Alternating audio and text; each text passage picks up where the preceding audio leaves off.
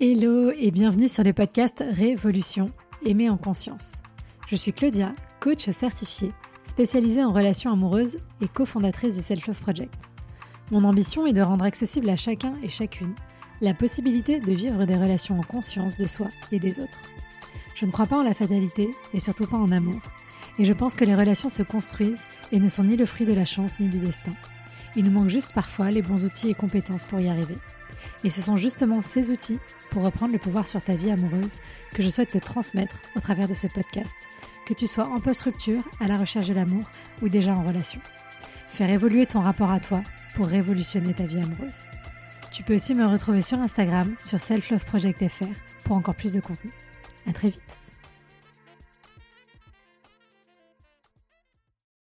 Bonjour et bienvenue dans ce nouvel épisode de On en parle. Et aujourd'hui, ce dont on va parler, c'est de la manipulation.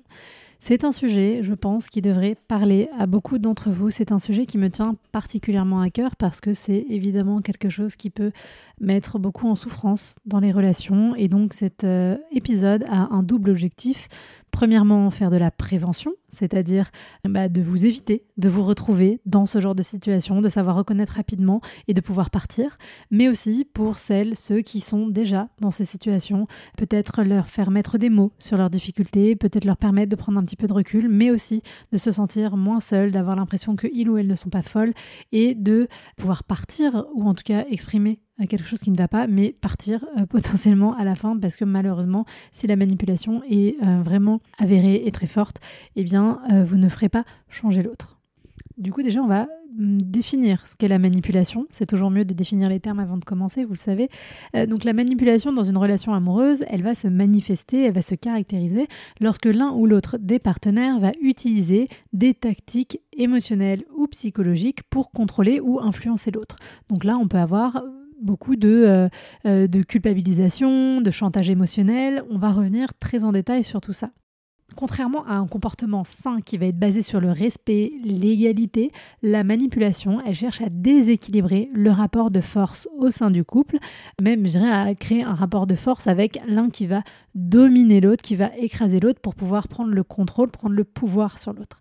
Alors attention quand même, là je ne parle pas forcément de pervers narcissique, de perversion narcissique, c'est un terme qui est beaucoup beaucoup utilisé depuis quelques années sur les réseaux sociaux. Alors à euh, raison d'une certaine manière, parce qu'il y a beaucoup de gens malheureusement qui ont vécu ce genre de relation et qui en souffrent, mais tous les gens qui sont manipulateurs ne sont forcément pas des pervers narcissiques. Par contre, je pense qu'on peut dire, mais vous me dites si je me trompe, que tous les pervers narcissiques ont des tendances manipulatoires.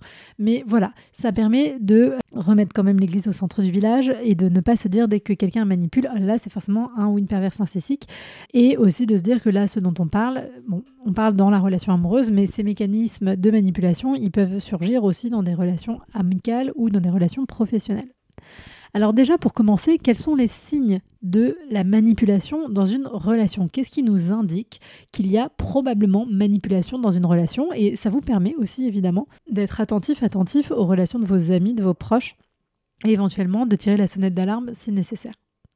Donc le premier élément, c'est l'isolement social. Donc l'isolement social, c'est que le partenaire, la partenaire va faire en sorte de vous couper de vos autres relations, de faire en sorte que vous puissiez passer tout votre temps libre avec lui ou avec elle, quitte à critiquer ou à décourager activement vos interactions avec vos amis et votre famille.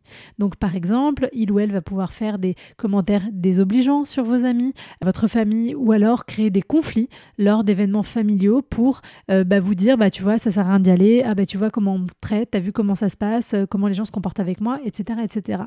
Donc vraiment, il y a une recherche de vous couper d'autres ressources pour que vous ne soyez finalement dépendante, dépendant que de lui, que cette personne devienne pour vous votre roc, votre point de repère central. Et donc, que vous ne puissiez pas vraiment remettre en question la relation, puisqu'une fois qu'on a perdu ces liens potentiellement avec les autres personnes et qu'on est isolé et qu'on n'a qu'un seul référent, bah c'est dur de dire stop à ce référent-là. Donc ça, c'est vraiment pour moi un des points très très très importants qui va être le point qui va commencer à se mettre en place. Ensuite, on a la culpabilisation excessive. La culpabilisation excessive, où là, votre partenaire va constamment vous faire vous sentir coupable pour des choses qui ne sont pas de votre faute, ou alors des choses qui sont hors de votre contrôle, hors de votre zone de responsabilité. Donc par exemple, il ou elle pourrait vous reprocher de ne pas être assez disponible ou de ne pas être assez intentionné à son égard, alors même que euh, vous avez déjà des engagements comme le travail ou euh, la famille ou euh, des vacances. Donc par exemple, si vous allez euh, travailler euh, un peu plus que d'habitude parce que bah, en ce moment euh, il y a une grosse charge de travail, et eh bien l'autre va vous dire, va vous faire culpabiliser en vous disant que quand même vous prenez pas assez soin de lui ou soin d'elle, que ça se fait pas, que c'est pas cool, que à cause de vous il ou elle est malheureux, malheureuse, voyez. Évidemment, attention, hein, c'est là toute la différence entre manipulation, culpabilisation et expression des choses. On peut imaginer cette même situation où votre partenaire, parce que il ou elle a beaucoup de travail, bah, va moins investir la relation pendant un laps de temps et que ça vous pose problème, vous avez le droit d'exprimer votre émotion en disant bah tu sais ces derniers temps quand on passe deux semaines sans s'adresser la parole, sans même avoir cinq minutes pour se parler, ça me, je, me, je me sens un petit peu triste parce que j'aurais vraiment besoin qu'on trouve du temps pour nous. Qu'est-ce que t'en penses? Est-ce qu'on peut essayer de trouver une solution? Ça, c'est ça, c'est sain, ça c'est bien.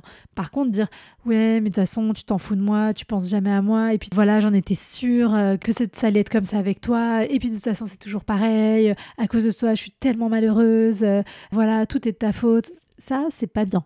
Ok? Ça, c'est de la culpabilisation. Et c'est pas une bonne chose.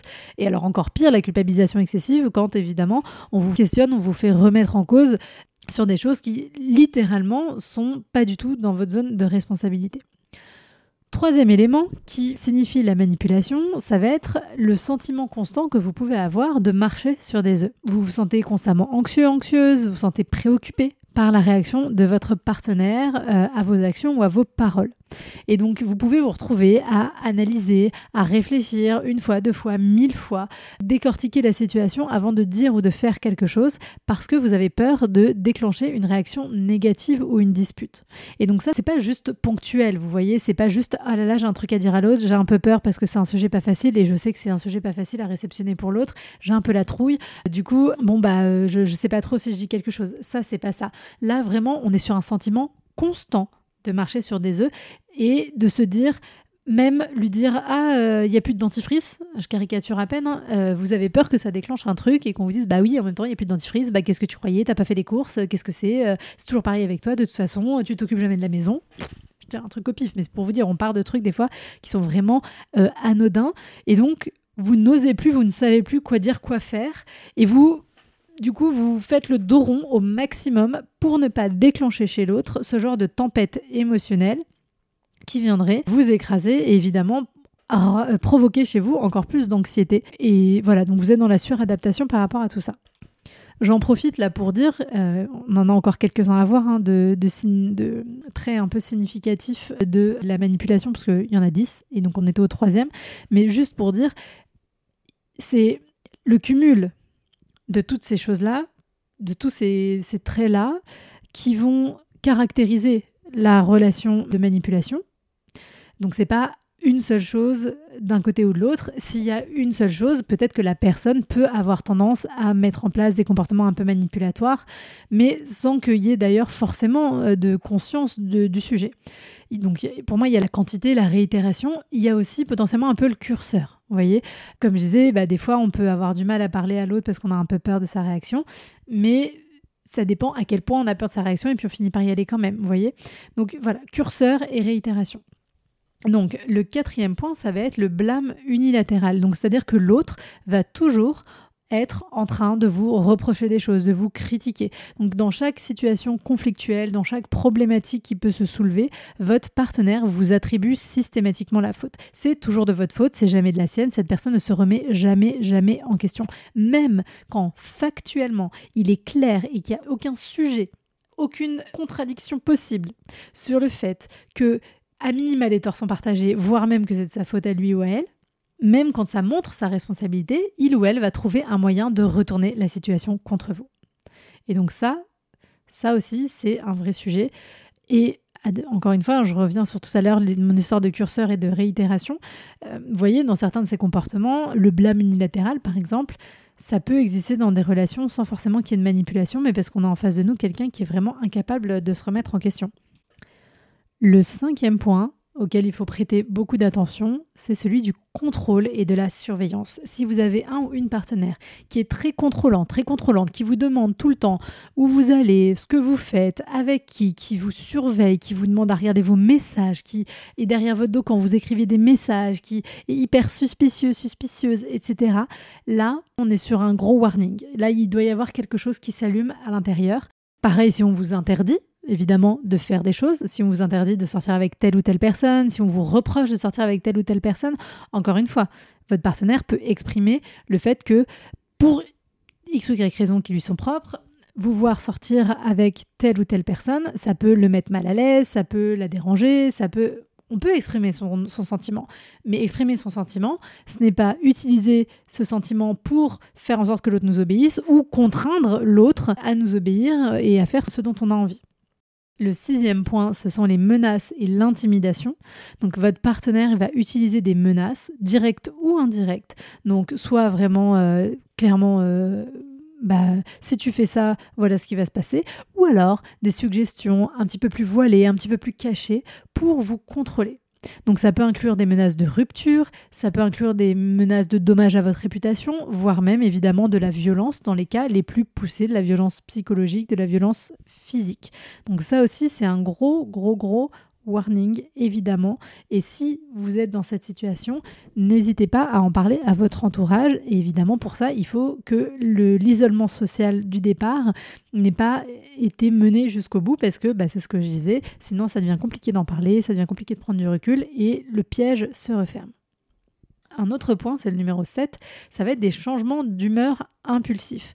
Donc c'est-à-dire qu'on a en face de soi une personne qui va avoir des sauts d'humeur imprévisibles et extrême. C'est important, le extrême. Donc, à un moment donné, la personne va être hyper affectueuse, hyper douce, hyper gentille, incluante, il n'y a pas de problème. Et un switch, un changement, sans raison objective, il va passer dans une colère ou dans un renfermement émotionnel soudain, sans aucune raison apparente, encore une fois. Donc vraiment, voilà, c'est comme si on appuyait sur le bouton et tac, la personne, elle change complètement de caractère. Ça, c'est aussi une façon de vous déstabiliser. Alors, encore une fois, hein, on y reviendra après. Il ne s'agit pas de dire les gens. Déjà, des fois, les gens font ça sans s'en rendre compte et il n'y a pas forcément d'intention manipulatoire. Ça peut être un mécanisme de fonctionnement qu'ils ont appris depuis qu'ils étaient petits, mais il n'empêche que ça, c'est quelque chose évidemment qui vient vous fragiliser vous dans la relation et qui fragilise aussi la relation. Le huitième point, ce sont les dénigrements et les critiques constantes qui rejoignent un peu nos histoires de blâme de tout à l'heure. Hein. Sur le blâme, on était vraiment sur le côté responsabilité, alors que là, dénigrement et critique, on est vraiment sur le côté, bah, on vous dit que vous n'êtes pas assez bien, que vous êtes trop ceci, pas assez cela, en permanence, tout le temps. On va critiquer votre apparence, vos compétences, vos opinions, vos choix de vie. En plus, évidemment, parce que sinon, ce serait trop facile, souvent, ça va être camouflé sous forme de conseils, de plaisanteries, euh, voilà. Mais évidemment, ça vient saper votre estime de vous. Le neuvième point, ça va être le gaslighting ou la manipulation de la réalité. Donc le gaslighting, c'est quoi? C'est quand on retourne la réalité en niant ou en déformant les faits pour vous faire douter de votre mémoire ou de votre perception. Par exemple, elle pourrait nier avoir dit quelque chose de blessant ou euh, prétendre que vous avez mal interprété ses paroles et donc euh, en fait pas du tout, c'est pas du tout passé ce que vous avez imaginé. Et ça c'est hyper hyper perturbant parce que bah, en fait vous savez plus trop si c'est vous qui devenez fou, folle, si c'est l'autre qui oublie des trucs, est-ce que ces choses-là se sont d'ailleurs réellement passées? Est-ce que ça a eu lieu? Ah mais oui, mais attends, s'il me dit que ça, ça a eu lieu comme ça, mais peut-être que c'est vrai. Donc voilà, vous mettez à douter et c'est très très violent. Et le dixième point, c'est quand l'autre se met en euh, position de victimisation constante. Donc l'autre se présente toujours comme la victime, même dans des situations où il ou elle est en tort. Alors ça peut être vis-à-vis de vous deux, ça peut être... Euh, se présenter comme la victime dans le cadre du travail ou avec ses amis. Enfin, quoi qu'il arrive, cette personne est toujours euh, en train de détourner la responsabilité et de euh, vouloir qu'on s'apitoie sur son sort, de susciter la sympathie ou la culpabilité. Donc évidemment, tous ces signes-là, ça indique un déséquilibre malsain et ça peut avoir des conséquences gravissimes sur votre santé mentale, votre santé émotionnelle et laisser des séquelles qui sont évidemment réversibles avec le temps si vous faites bien accompagner et puis si vous arrivez à nouveau à trouver un espace relationnel qui soit sain, mais ça prend du temps, ça laisse des marques. Donc vraiment, si vous sentez qu'il y a certains signes alors que vous n'êtes pas encore dans cette relation avec cette personne, creusez le point et allez-y sérieusement. Et si vous vous êtes reconnu, alors ça n'a pas du tout de valeur de diagnostic ce que je vais dire là, hein, mais si vous reconnaissez au moins 5 des 10 points là dans votre relation, je pense que ça vaut le coup déjà de regarder si en réfléchissant un peu, il n'y en a pas plus de 5 et de se poser la question de oula, est-ce que là il ne s'agirait pas d'essayer de voir un petit peu ce qui se passe et de clarifier les choses, d'aller en parler à euh, un spécialiste, un thérapeute, une thérapeute pour vous aider à prendre du recul. Et d'ailleurs, si vraiment vous êtes dans cette situation d'isolement social et que cette partie du piège-là s'est refermée, comme ça va être compliqué peut-être d'aller rechercher avec vos amis ou avec euh, votre famille, quoique, moi j'ai envie de vous dire, si c'est le cas, allez-y, allez-y. Enfin, je veux dire, ces gens-là, ils vous aiment et euh, même si vous leur avez pas parlé depuis six mois ou un an, s'ils voient que vous êtes en difficulté, ils vont vous tendre la main. Donc euh, n'hésitez pas à faire ça pour, euh, pour vous aider, pour vous sortir de là. Et évidemment, d'aller voir un, spécialiste ou une spécialiste bah, qui va vous permettre d'avoir un regard vraiment objectif sur les choses. Il ne faut pas hésiter là-dessus. Je récapitule à la suite ma liste de signes parce que c'est tellement important. Le premier point, c'est quelqu'un qui va chercher à vous isoler socialement. Puis quelqu'un qui va pratiquer la culpabilisation excessive. Troisièmement, le sentiment que vous pouvez avoir de marcher constamment sur des œufs. Quatrièmement, le blâme unilatéral, tout est toujours de votre faute. Cinquièmement, le contrôle et la surveillance, on vous empêche de faire les choses. Sixièmement, les menaces et l'intimidation. Septièmement, le changement d'humeur impulsif de la part du partenaire. Huitièmement, dénigrement et critique constante. Neuvièmement, le gaslighting ou manipulation de la réalité, vous ne savez plus distinguer le vrai du faux.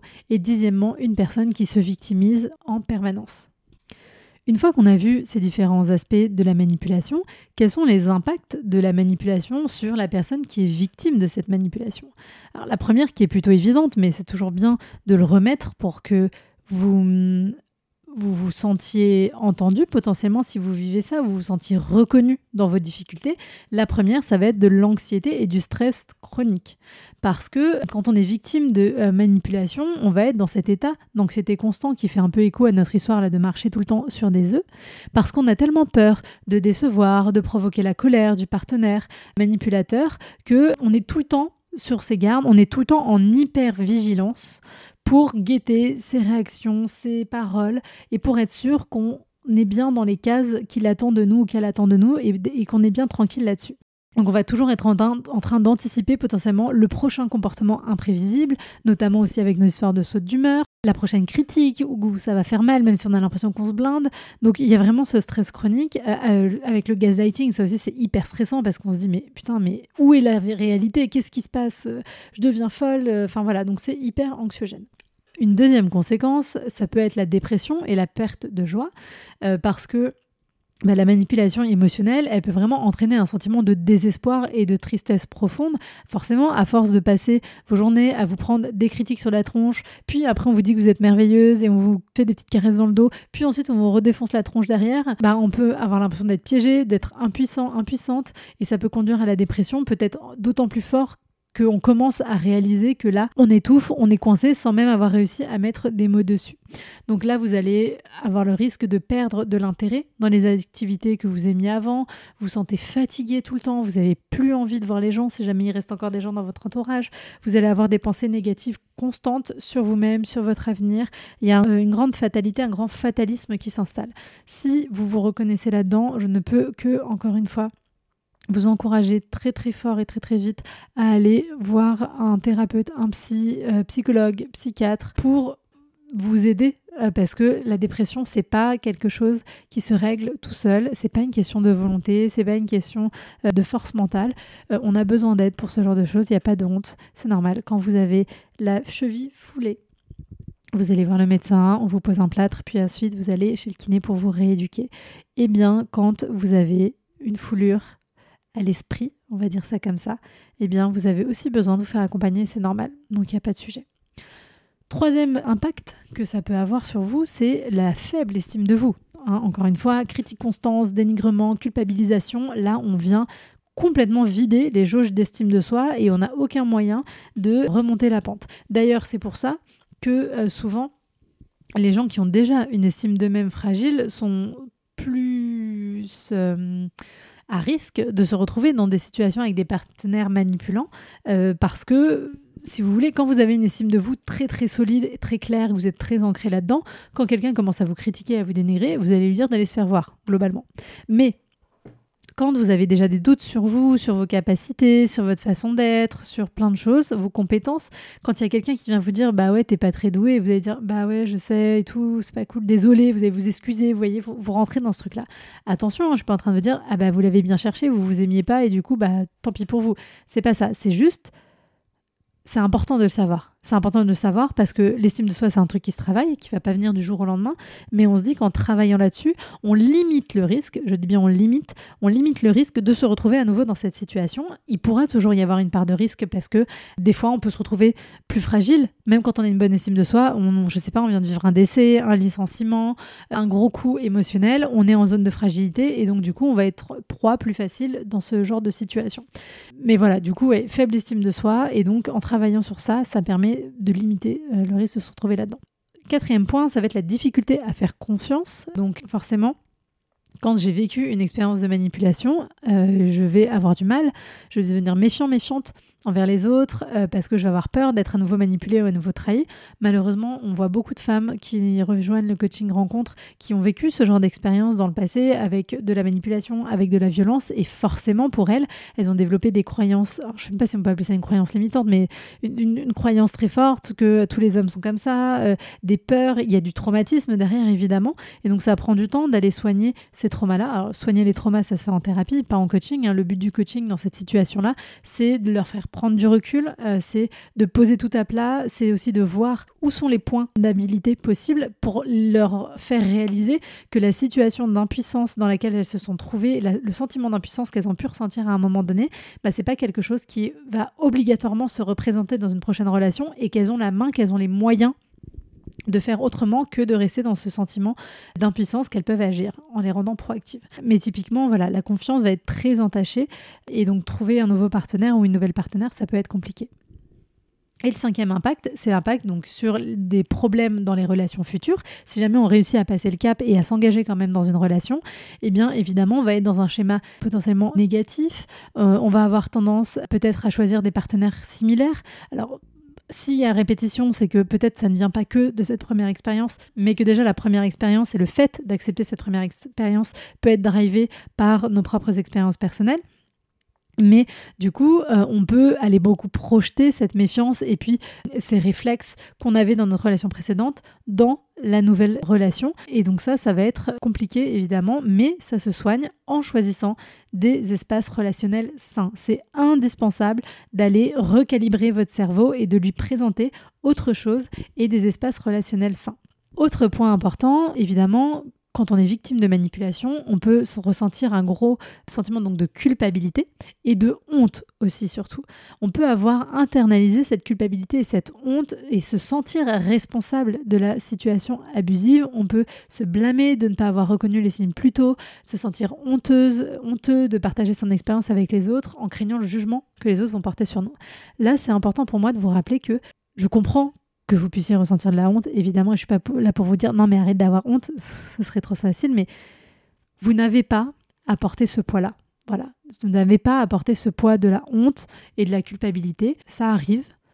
On peut tous être fragiles à un moment donné de notre vie et les gens qui vous jugeront, c'est les gens qui n'ont pas conscience de leurs propres failles, de leur propre vulnérabilité et pour qui c'est insupportable d'imaginer que eux-mêmes pourraient être victimes. Alors évidemment, encore une fois, et ce serait à creuser, je pourrais faire un autre podcast quand j'aurai creusé le sujet encore plus à fond, de voir est-ce qu'il y a quand même des profils types de personnes qui vont être plus réceptives à des relations avec des comportements de manipulation?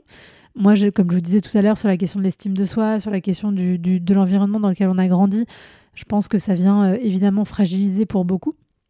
Mais ça peut arriver à tout le monde. Et surtout, surtout, si vous n'avez pas su reconnaître les signes à l'instant T, si vous n'avez pas su en sortir, eh bien c'est que vous n'étiez pas équipé pour ça à ce moment-là. Donc en fait, ça ne sert à rien de se blâmer et de s'en vouloir parce que déjà vous réécrirez pas le passé. Le passé, il est passé et le futur, il n'existe pas encore et vous pouvez l'écrire. Vous pouvez l'écrire d'une façon qui est différente si vous faites ce travail de guérison, si vous faites ce travail de prise de recul. Donc voilà, dites-vous que cette expérience, elle a été extrêmement douloureuse, extrêmement difficile pour vous et ça là-dessus, il n'y a aucun sujet et personne ne pourra vous enlever ça. Mais que maintenant, elle fait partie de votre histoire, mais ça ne veut pas dire que les prochaines seront pareilles et qu'il y a moyen de vivre quelque chose de plus doux et de plus sympathique. En autre problème qu'on a, on peut avoir euh, des problèmes de santé physique, puisqu'avec de l'anxiété chronique, du stress, euh, on peut avoir euh, de la contraction, des troubles digestifs, des troubles du sommeil, un système immunitaire qui affaiblit, des ulcères, des maux de tête, de la fatigue chronique. donc voilà, il y a vraiment quand même un impact physiologique et c'est pour ça c'est pour ça que quand même, quand je vous dis que la qualité de vos relations détermine la qualité de votre existence, c'est pas une blague, c'est pas juste pour vous appuyer sur le truc en vous disant ah là là, euh, venez en coaching euh, et euh, ça va tout changer. C'est vraiment parce que c'est une réalité. Quand vous êtes dans des relations, alors là on est dans les extrêmes, violence, manipulation, donc c'est vraiment la cata. Mais quand on est dans des espaces relationnels comme ça, c'est un impact direct sur notre qualité de vie au quotidien et sur les conséquences physiologiques. Et quand on a été soumis à des grandes doses de stress pendant longtemps, bah, c'est des séquelles potentiellement qu'on peut porter pendant longtemps.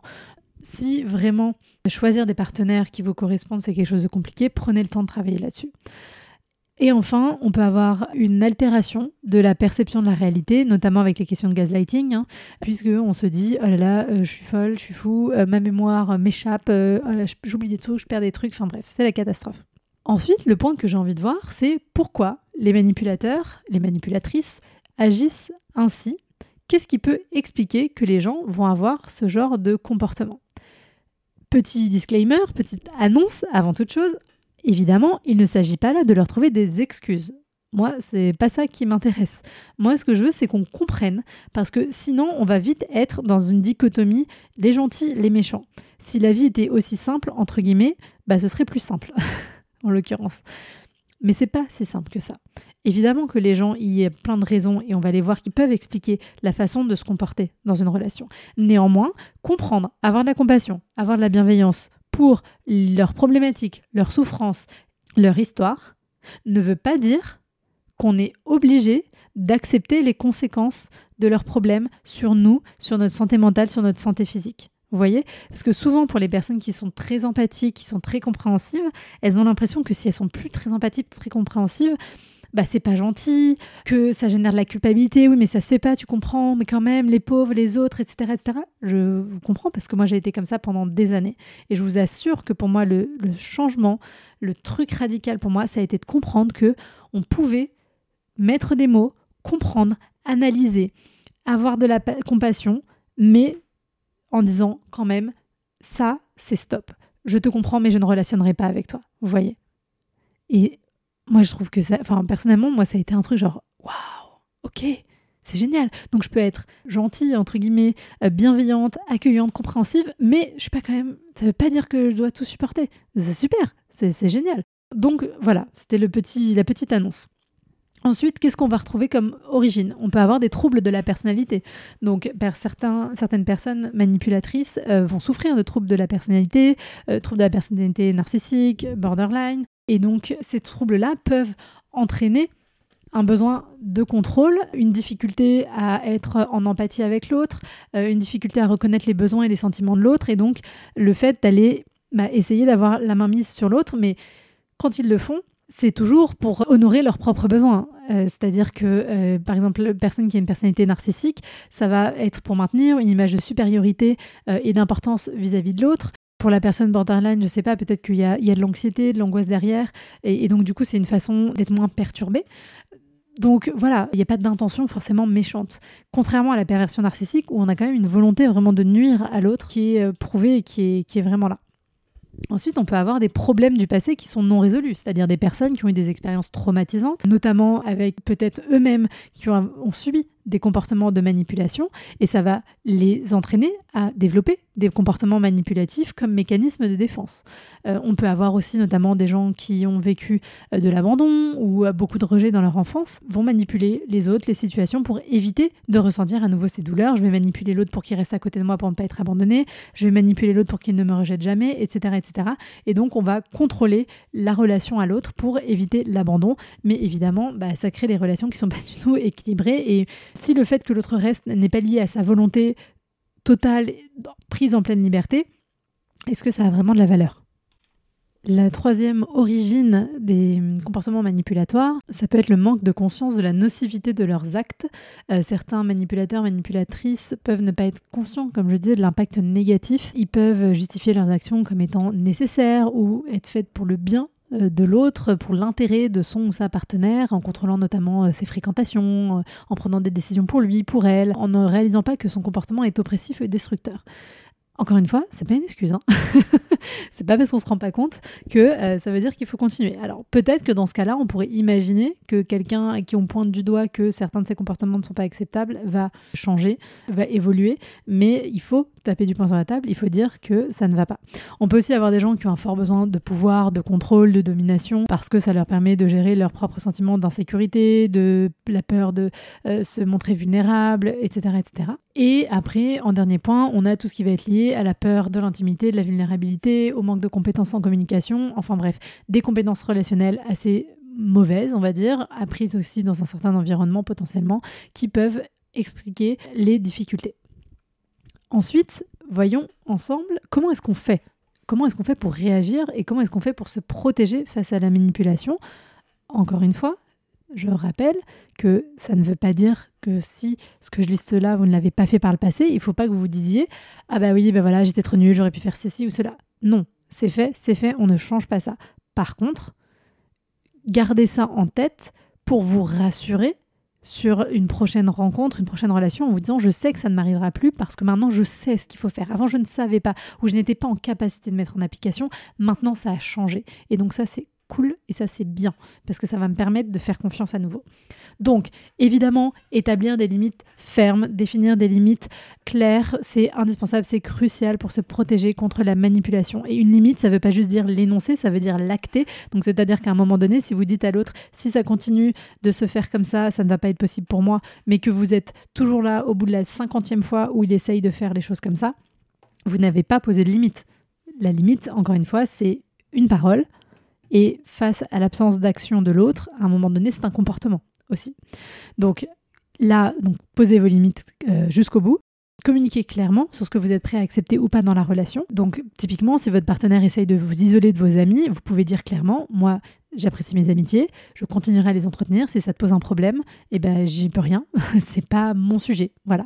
On doit respecter l'espace personnel de chacun et de chacune et nos autres relations. C'est important qu'on puisse entretenir des relations à l'extérieur. Et là, vous verrez. Vous allez me dire oui, mais si c'est une personne vraiment manipulatrice, bah du coup, elle va pas entendre. Bah oui, tout à fait. c'est le concept, c'est le sujet. C'est qu'en posant ça sur la table, vous clarifierez. Est-ce que vous avez vraiment en face de vous quelqu'un qui est dans une manipulation euh, choisie un peu consciente, type perversion narcissique et qui veut juste vous écraser, ou est-ce que vous avez quelqu'un d'un peu maladroit qui en fait essaye d'imiter ses propres, enfin l'impact de ses, sur ses propres émotions. Un autre point, et on en a parlé tout à l'heure, c'est de renforcer euh, l'estime de soi, hein, puisque quand on a une estime de soi qui est plus ancrée, qui est plus forte, qui est plus élevée, eh bien on va résister plus facilement aux tentatives de manipulation. Donc connaître vos valeurs, connaître, vous être capable de vous donner de l'autocompassion, connaître votre façon de fonctionner et avoir des personnes positives et soutenantes autour de vous. Et donc pour ça, on va travailler d'abord sur des activités qui peuvent renforcer votre confiance en vous, même si la confiance en soi, c'est juste un des piliers de l'estime de soi, mais c'est un, point d'accès qui est plus simple parce que c'est de la mise en action. Entourez-vous donc encore une fois de personnes qui vous soutiennent, qui vous valorisent. Tout ça, ça vient nourrir l'estime de soi. Choisissez donc des espaces relationnels qui vous font du bien. Pour vous aider à lutter ou à agir face à la manipulation, j'en ai parlé tout à l'heure, je le redis là, de chercher un soutien extérieur, d'en parler à ses amis, à des personnes de confiance, à la famille, à un professionnel, partagez vos expériences, n'ayez pas honte, ou en tout cas ayez honte, mais faites-le quand même. Euh, ayez peur, mais faites-le quand même parce que c'est un très bon moyen de vous libérer. Euh, vous pouvez aussi évidemment lire pas mal de livres sur le sujet de la manipulation. Je suis actuellement en train de regarder dans ma bibliothèque qu'est-ce qu'on a. Ces fausses victimes qui nous manipulent. On a évidemment l'excellente BD de Sophie Lambda, Tant pis pour l'amour, où elle raconte son histoire avec un manipulateur. Vraiment, pour moi, c'est le plus accessible en termes de compréhension, d'explication. Enfin, c'est génial. Franchement, ça fait beaucoup de bien. On se sent comprise, on se sent vu. Donc, euh, c'est vraiment, vraiment, vraiment bien. Un autre point pour en sortir, c'est de savoir reconnaître quand il faut partir parce que, bah, en fait, si on a posé nos limites, si on a exprimé nos besoins, si on a dit les choses et que ça ne change pas et que ça reste comme ça, il y a un moment donné, le meilleur moyen de se protéger, c'est de quitter la relation. Et donc là, il faut savoir quand la relation est irrémédiablement nuisible et qu'il vaut mieux dire stop. Donc euh, pour ça, bah, encore une fois, hein, ça demande tout ce qu'on a dit, une bonne connaissance de soi, une estime de soi relativement bonne quand même. Et voilà, et de, de trouver le courage, mais pour trouver le courage, c'est mieux d'être soutenu encore une fois, euh, de partir, de dire stop et de se dire qu'il y a autre chose qui est possible. Et en fait, non, ce n'est pas normal de marcher sur des œufs dans une relation en permanence. Non, ce n'est pas normal de subir les changements d'humeur de l'autre, de subir les intimidations. C'est pas normal de se faire gaslighter. C'est pas normal de se faire critiquer en permanence. Ok, il y a autre chose, une autre réalité qui existe. Et peut-être que vous en avez pas conscience. Peut-être que, en fait, vous vous dites, bah, c'est le mieux que je puisse avoir. Mais non, il vaut mieux être seul que de vivre ça. Et il vaut mieux être seul pour guérir des choses qui ont besoin d'être guéries, pour ensuite pouvoir intégrer un espace relationnel qui vous fait du bien et pas un espace relationnel qui vous met au sol et qui vient aggraver euh, votre état euh, au global je pense qu'on était pas mal en termes d'exploration dans les grandes lignes, dans les grands concepts de la manipulation, de ses conséquences, de comment s'en protéger, des origines. Évidemment, il y aurait de quoi faire euh, dix 10 podcasts sur le sujet. Si vous avez des questions ou des points que vous voulez que je clarifie, et ça pourra faire un prochain épisode sur l'année 2024, n'hésitez pas à me les envoyer sur Instagram, selfloveprojectfr. Et comme toujours, Merci d'avoir partagé ce moment avec moi. Les relations sont un voyage en constante évolution et je suis honorée de faire partie du vôtre. Prenez soin de vous et à bientôt dans un prochain épisode.